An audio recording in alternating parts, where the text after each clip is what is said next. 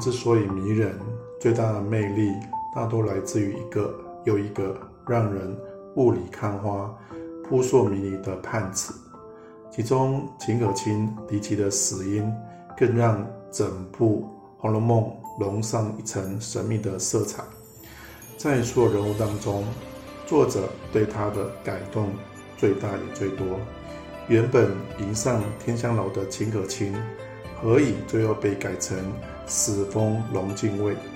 作者既夸张又隐晦的描写，是否隐藏了什么不可告人的秘密？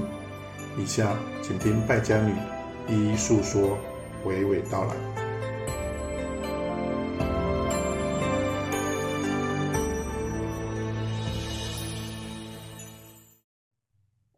大家好，我是败家女，欢迎收听我的节目。秦可卿是金陵十二钗中第一个死亡的人物。也是《红楼梦》中最让人感到困惑的角色。首先，她在仙界是有身份的，她是太虚幻境主人警幻仙姑的妹妹，乃警幻宫中钟情首座，掌管风情月债，姿色兼具黛玉与宝钗之美，乳名兼美。表字可亲，奉警幻仙姑之命降临尘世，引导金陵十二钗归入太虚幻境。她在仙界的地位极高。贾宝玉和林黛玉分属神瑛侍者和绛珠仙草下凡，皆在其座下。秦可卿下凡时。是个被养生堂收养的弃婴，银善郎秦业因久无生育，便向养生堂抱养了一名女婴，并给她起了个可亲的小名。秦业为官清廉，家境清寒，一直到五十几岁才有了儿子秦钟。原著中特别交代，秦可卿的小名。贾府并无人知晓，大家都只管喊她秦氏或荣大奶奶。秦可卿第一次登场是在第五回，荣国府女眷受邀到宁国府赏梅，贾宝玉因为不喜欢秦可卿为他准备的房间，因此被秦可卿带到他自己的卧房午睡。宝玉入睡后，在梦中来到太虚幻境，在警幻仙姑一连串的操作之下，和乳名兼美、字可卿的妹妹发生了性关系。而后在梦到遭遇夜叉时，叫着“可卿救我”而惊醒。无意中喊出了秦可卿不被贾府所知的乳名。历年来，有很多红学家都认为秦可卿的房间布置得很吊诡、很不合理。原文描述说，刚至房门，便有一股细细的甜香袭人而来，宝玉顿时觉得眼形骨软。连说好香。入房向壁上看，有一幅唐伯虎画的《海棠春睡图》，两边是宋学士秦太虚写的对联：“嫩寒锁梦因春冷，芳气袭人是酒香。”桌上有武则天当日进士中设的宝镜。还摆着赵飞燕立着舞过的金盘，盘内盛着安禄山直过伤了太真乳的木瓜，上面设着寿昌公主与韩章殿下卧的睡榻，挂着同昌公主制的点珠帐。宝玉含笑连说：“这里好。”秦可卿笑着说。我这屋子大约神仙也可以住得了。说着亲自展开西施挽过的纱巾，移来红娘抱过的鸳枕，是不是很夸张？这个房间居然摆着历朝各代公主后妃用过的寝具，还有安禄山打伤了杨贵妃的木瓜，这合理吗？而红娘是《西厢记》里虚构的人物，哪来的冤枕？是不是太诡异了？如果这段描述去掉中间那些说明，说。案上设着宝镜，一边摆着金盘，盘内盛着木瓜，上面设着水榻，悬着连珠帐，然后亲自展开纱巾，挪过鸳鸯枕，不是很好懂吗？作者似乎刻意在强调这些布置和摆饰。根据刘心武先生的研究，他认为秦可卿的真实身份其实是废太子的女儿，隐身藏匿在贾家，成为贾家在政治博弈中的一个重要筹码。贾府之后的世败家亡，与藏匿废太子之女有必然的关联。因为这段描述中提到了七个女子：武则天、赵飞燕、杨玉环、寿昌公主、同昌公主、西施、红娘。这几个人侧面影射出秦可卿的身份，十之八九和皇室有关。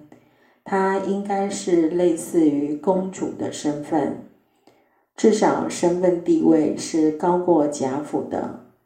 这从贾母和王熙凤对他的态度，以及他死后葬礼的规格，远超过他在贾府少奶奶的身份上，就看得出来。而张太医为秦可卿开的药方——益气养荣、补脾和肝汤。其实就是民间常用的圣玉汤，而这圣玉汤便是圣上浴室的暗示，似乎稍稍能印证这个说法。不过现在我有另一种看法，可以提出来供大家参考参考，那就是秦可卿的房间是现实世界通往太虚幻境的入口。作者故意用虚幻而不真实的手法来营造秦可卿卧室梦幻香艳的风月特点，以刻画宝玉意淫的心理状态。你看，宝玉刚到秦可卿的门口，就被甜香的气味迷倒了。宝玉顿时觉得眼形骨软，也就是眼前模糊。骨头酥软的意思，然后他所看到的每一样东西，都勾起了他的性幻想。每一种摆设，每一位女子，都象征宝玉内心的欲念。于是便在梦中和秦可卿发生了性行为。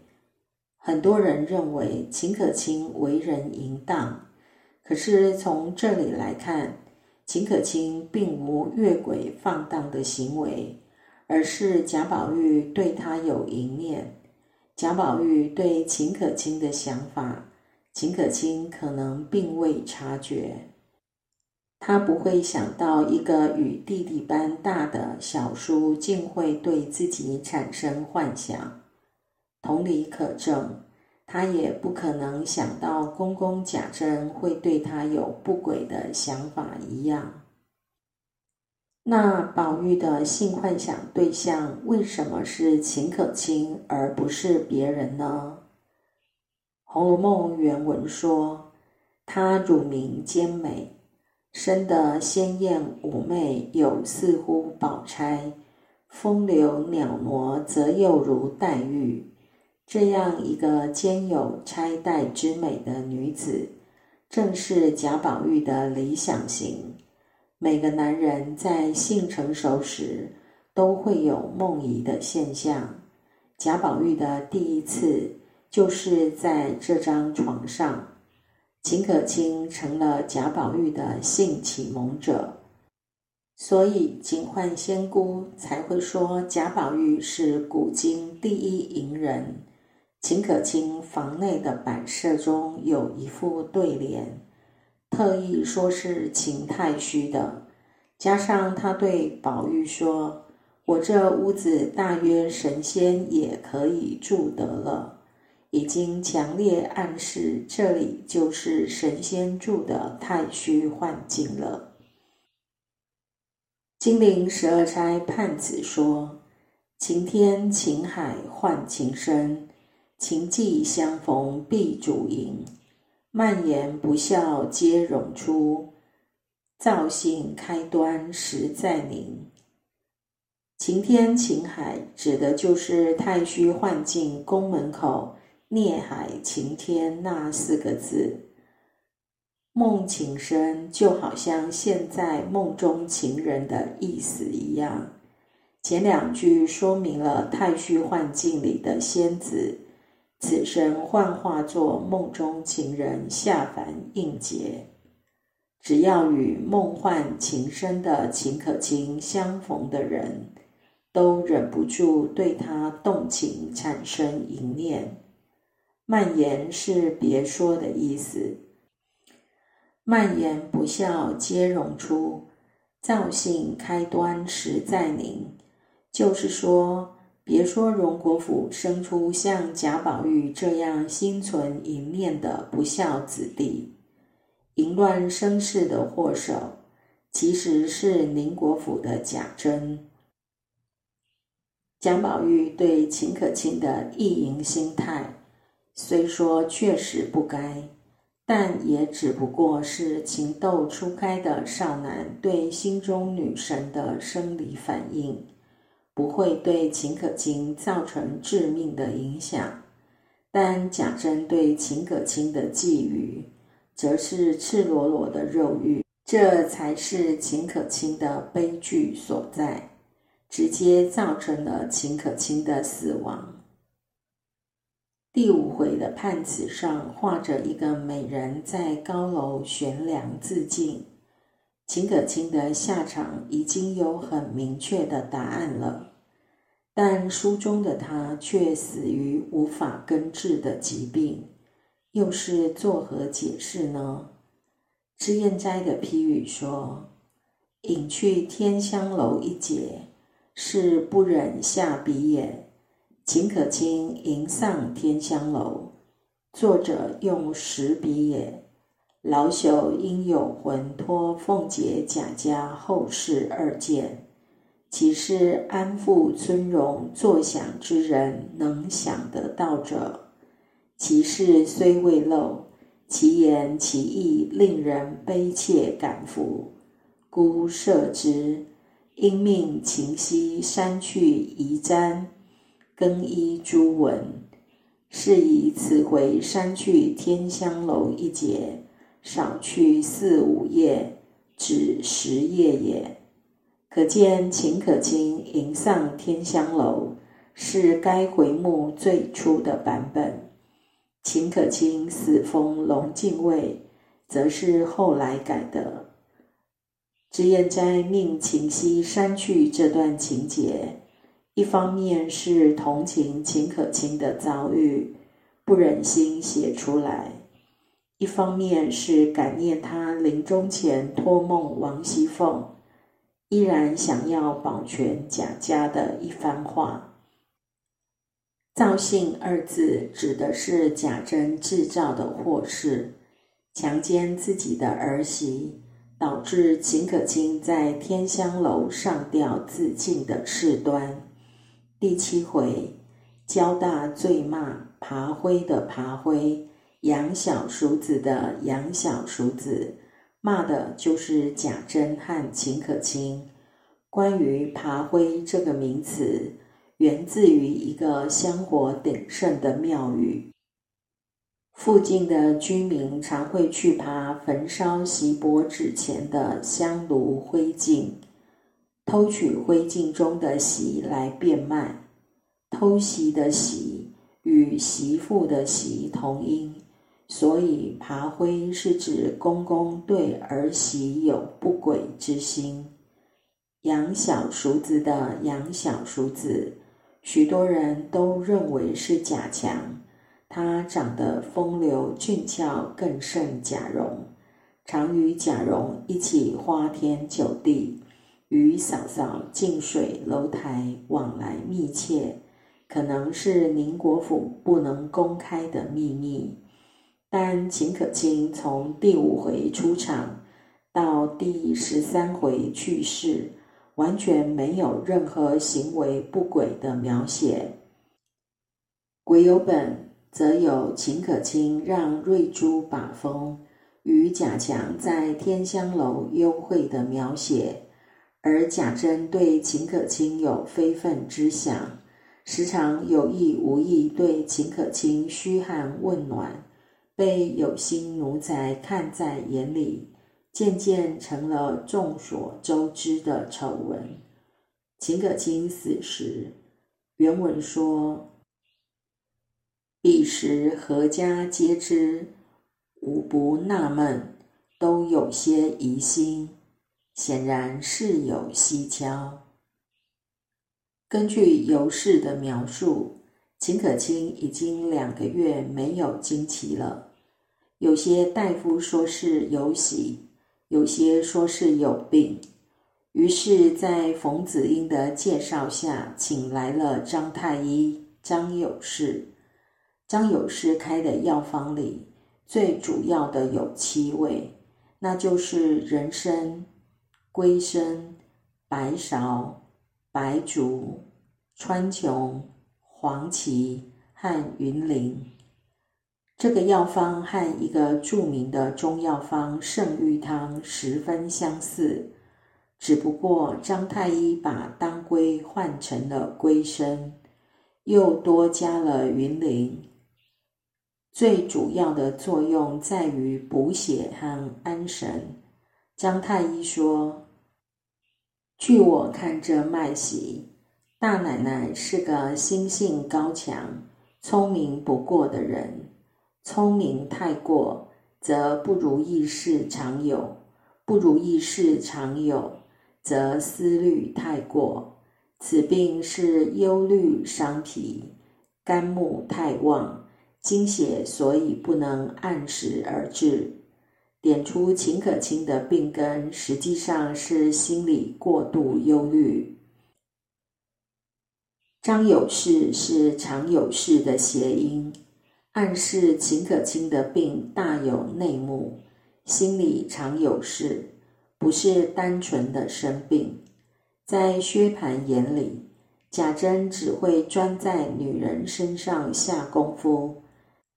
贾琏看贾珍、贾蓉父子，则素有聚优之窍。所谓聚优之窍，就是指父子共享一女子的嗜好。贾珍、贾蓉父子共同占有的女人，必然就是秦可卿。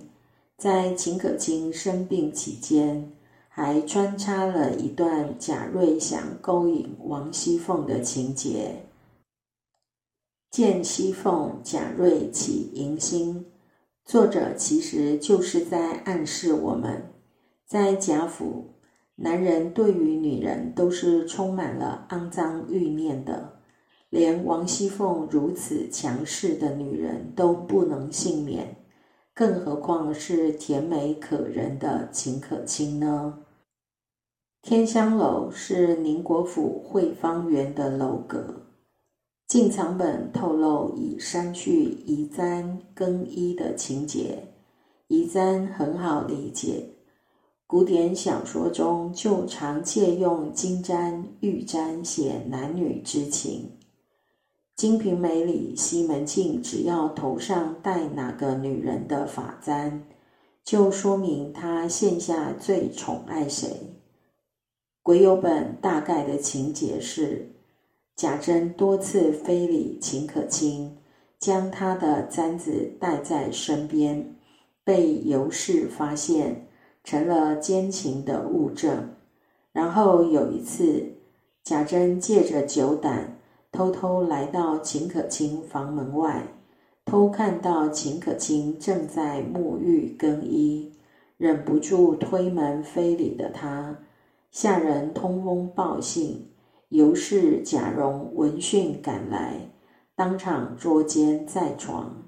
贾珍恼羞成怒，秦可卿羞愧难当，丑闻曝光，贾府上下人尽皆知。再加上秦可卿越是一直迟迟不来，她担心自己怀孕，于是称病不起。张有事来替秦可卿诊断时，秦可卿的身体恐怕已经受过重大的伤害，导致失血过多，血气两亏。因为张有事所开的药方之中，人参乃大补之药，孕妇不可服用。张有事敢用此方，肯定不是怀孕。很有可能是堕胎导致的，因此很多大夫看了像怀孕，也像生病。张有事还说，这个病已经耽误得太久了，能不能救过来，只能看医缘了。可见秦可卿的堕胎不但造成她生理上的重大伤害。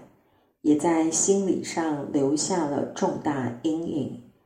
丑闻缠身，让他思虑过度，忧心忡忡。他曾对王熙凤说：“治得了病，治不了命。秦可卿的病更要命的是心理上的抑郁、恐惧和羞愧，使得他身心俱疲，精神崩溃。”最终选择在天香楼上上吊自尽，以求解脱。第十一回，宁国府在天香楼为贾静办寿宴，这时秦可卿已经病重卧床。凤姐看过秦可卿后，才赶来听戏。她亲自点了两出戏。一出是汤显祖《牡丹亭》的《还魂》，二是洪生长生殿的弹词。《还魂》演的是杜丽娘死后还魂，暗示秦可卿即将死后托梦给王熙凤；弹词演的是安史之乱时内廷艺人李龟年泣诉沉痛的故国之思。和兴亡之感，影射了秦可卿托梦的内容。秦可卿的丧礼极其盛大，贾珍不顾长辈贾政的劝告，表示要尽我所有，恣意奢华。除了请一百零八个僧人在大厅拜大悲忏，还另设一坛于天香楼。有九十九位全真道士打十九日解冤喜夜教，硬要选购一中亲王才配用的棺木，超过了秦可卿该有的身份，再为秦可卿买龙敬卫之妻的头衔，还哭得跟泪人儿似的，喊着长房竟灭绝无人了。恨不能待秦氏自死，甚至哀痛到病倒。贾珍大肆操办丧礼，怎么看都像是在赎罪，心里有鬼。一个公公为媳妇悲痛成这个样子，婆婆有事，丈夫贾蓉却相对表现得冷静淡然。明眼人都看得出来不合常理，再加上秦可卿的丫头瑞珠撞柱自尽殉主，令人不得不怀疑背后的隐情。红楼梦》仙曲好事中唱道：“画梁春尽落香尘，善风情，秉月貌，便是败家的根本。”说的是秦可卿在天香楼自缢身亡的下场。她的风情万种，花容月貌，就是败家的根本。击球颓堕皆从尽。家世消亡守罪名，宿孽总殷勤，则是说祖业凋零，子孙无能，都从贾静只顾炼丹，不管家事开始。家族败亡，最该归罪于宁国府子孙的堕落荒淫，过往犯下的罪孽。都是因为这些淫乱的逾矩之情吧。秦可卿是《红楼梦》里改动最多、性格描写最矛盾、最混乱，也是最神秘的一个人。他既高贵又卑贱，既是病死的，又是吊死的，既是温柔可爱的。又是淫乱放荡的这个人物，让人意识到《红楼梦》牵一发动全身的复杂架构，只要稍作改动，就会影响每个细节、每个故事。稍有不慎，便会失去它的逻辑性与合理关系。难怪曹雪芹会在《道红轩》中批阅十载。增三五次了。